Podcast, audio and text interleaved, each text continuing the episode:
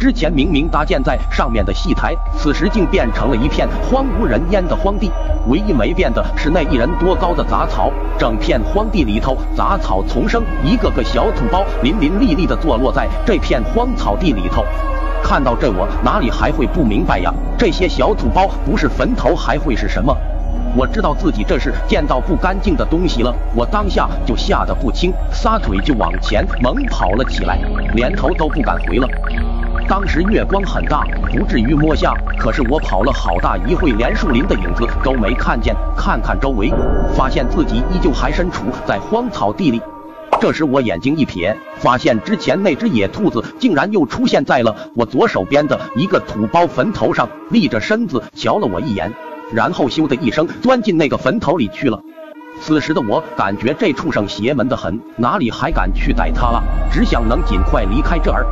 可是，就当我想赶紧逃跑时，突然从兔子消失的那座土包的墓碑后头冒出来一个身影，手里提着一盏白灯笼，样子不知道有多瘆人，直接就差点把我给吓死了。我哇的大叫一声，掉头就跑。可是没跑多远，前方就又来了一个身影，穿着一身白衣，也是提着一盏灯笼。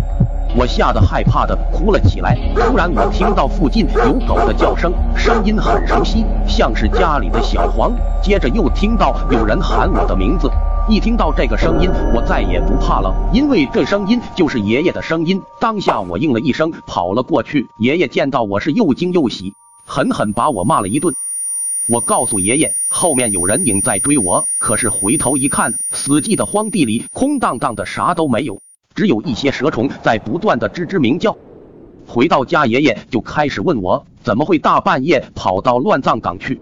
我一听这名字就打了个冷战，感觉到后怕。然后我就一五一十的把当天晚上的经历讲了一遍，包括逮兔子、杨爷爷、常太奶，最后遇到的人影，这些通通都告诉了爷爷。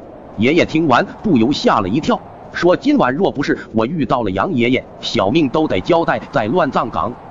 爷爷告诉我，那只兔子可能根本就不是兔子，而是什么邪门玩意儿。我是被那邪性东西给迷了魂，把我引到了乱葬岗。这也幸亏杨爷爷出手相救。如果我真的一旦留下来，那今晚一过，爷爷就得去那给我收尸了。还好现在没事了，但我当晚还是发起了高烧，说了一夜胡话。第二天，爷爷带着我又去了一趟乱葬岗。这次因为跟爷爷一起来，所以不怕。只见这里的确是一片荒芜，满处都是长满杂草的乱坟。爷爷在一个写有杨爷爷的土包上烧起了一些纸钱，还说了一些感谢之类的话。从这以后，这件事情就结束了。